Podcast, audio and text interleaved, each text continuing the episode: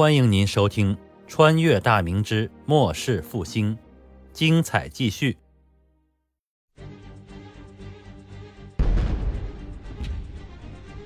几声巨响声中，五门佛朗机炮先后开火，每门都射出了约三十枚左右的散弹，百余颗铜钱般大小的签子，疾风般从长枪手方阵头顶掠过，以摧毁一切的动能，横扫向急冲而至的清军骑兵。冲在最前面的数十骑清军骑兵，在还差二十余步就要冲入明军方阵时，如同撞到一堵石墙一般，人与马都被飞掠而至的弹雨打成了筛子。大团的血雾弥漫空中，令人闻之欲呕的血腥味随即飘散开来。在发现清军马队准备发起冲锋时，左侧炮队的把总立刻下令，五门佛朗机炮的弹丸全部换成了散弹。不同于射程较近的虎蹲炮发射的石子碎瓷组成的散弹，弗朗机炮的散弹全部使用比冲子大得多的铅弹，每枚铅弹的重量大约在两钱到三千左右。这样均衡的重量。能够更大程度提高散弹的射程，并且杀伤力也更为惊人。第一发冲子打完，一名装填手迅速将子冲退出，另一名装填手眨眼之间便将另一枚子冲填入了炮膛中。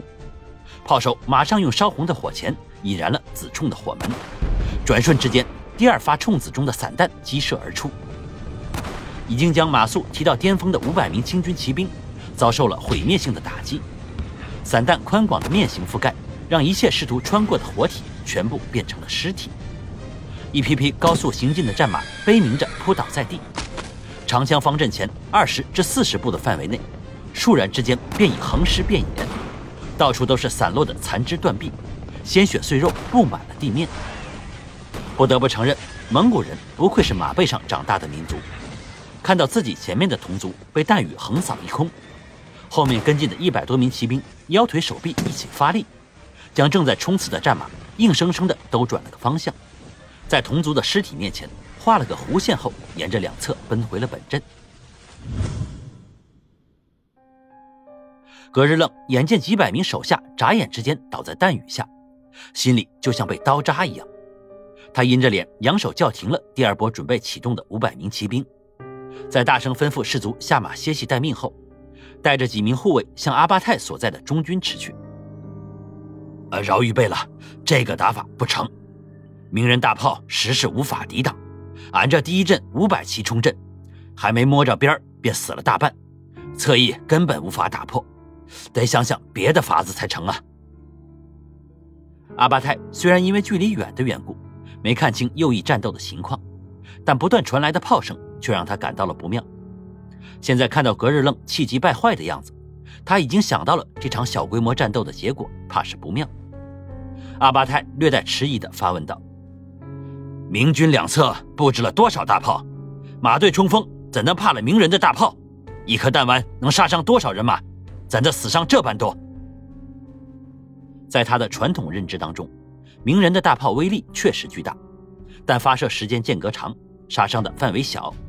只要扛过几轮的炮击，马队便能冲入明军不足阵营，很快便会将其击垮。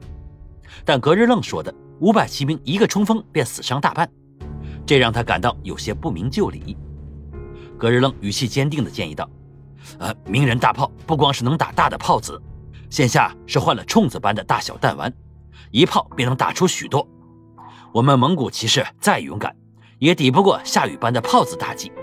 呃，贝勒。”俺看了，只有从正面突进，与明军肉搏混战，鸣人的炮才不敢再射。他生怕阿巴泰在不知原因的情况下命令他继续冲锋，那他的族人再冲几次，可能彻底就打残了。呃，也好，你派人去传令，两翼各留下两千人马相机而动，其余的调来中军集结待命。不过这些是仗着火器的鼠辈而已，只要近了身。还不是由着咱们砍杀，本贝勒就让你看看我八旗勇士是如何破敌的。接连遭了两场不大的败仗，阿巴泰明显感受到清军的士气有许些低落。为了鼓舞军心，他刻意放大声量，希望能够让八旗士卒拿出以往几十人便能大破明军几千人的自信和勇气来。接近午时的时候，两侧的蒙古骑兵均已调回到中军附近。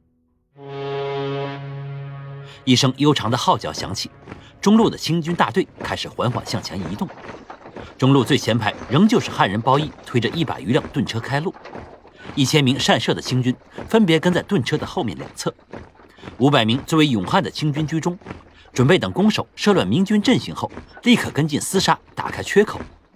剩余的大队清军则是伺机进行掩杀。看到两里之外的清军展开的进攻队形并不宽大之后，在周玉吉的命令下，正面明军的冲守方阵迅速转换阵型。由四个方阵变为一排六百人，总共六排的前后两个大方阵，剩余的四百人在最后也是组成了一排。在看到清军全军启动之后，孙传庭一声令下，城头歇息良久的四门红衣大炮再次打响，目标直指最前面包衣推着的盾车。第一颗弹丸准确地落在密密麻麻的盾车中间，在将一辆装满沙包的盾车彻底摧毁后，仍旧如同一头挣脱束缚的怪兽一样。向前疯狂地撕咬着，直到再次摧毁了三辆盾车，并在身后留下十余名死伤的包衣后，方才停止了滚动。推车的包衣们在感到无比恐惧的同时，心里也带着一点点的侥幸。大炮的杀伤力虽然很大，可弹丸并不一定会落到自己的头上。只要死伤的不是自己，那就赶紧猛跑，把车子推到明军阵前后，立刻转身逃回就成。就在这样的思维下。甚至不等督阵的清军呼喝打杀，也魂不顾及接连飞来的弹丸继续的杀伤。被摧毁的数十辆盾车之外，包衣们拼尽全力推着剩余的七八十辆小跑向前。片刻之后，便将盾车推到了明军阵前四五十步左右的地方。放下车子的包衣们就像被猎狗撵着的兔子一样，转过身子以百米冲刺的速度向后狂奔而回。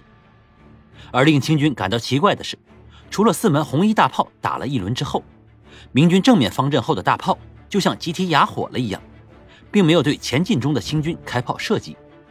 等到汉人包衣闪出前面大片的空档之后，清军弓手搭弓射箭，疾步向前，在各自的牛鹿张京的旗帜下开始聚集，准备组成五个小方阵，对数十步外的明军进行射杀。五百名清军前锋则是放缓了步伐。准备等待前队弓手射完八轮之后，开始发力冲锋。就在队形分散的清军刚刚开始聚拢，阵型还未成型之时，一声尖利而短促的喇叭声响起。中路壕沟后面的十门佛朗机炮，几乎在同一时间内打破了战场上的沉寂。不到两百步的距离，对高速飞行的弹丸可谓是转瞬即至。炮声刚刚响过，硝烟还未弥漫开来，十颗弹丸携着疾风呼啸而至。除了四颗没有校准好距离的弹丸飞过清军攻手的头顶外，其余六颗弹丸全部命中正在整理队形的清军，连绵不绝的惨呼声冲天而起，数十名清军瞬间倒地。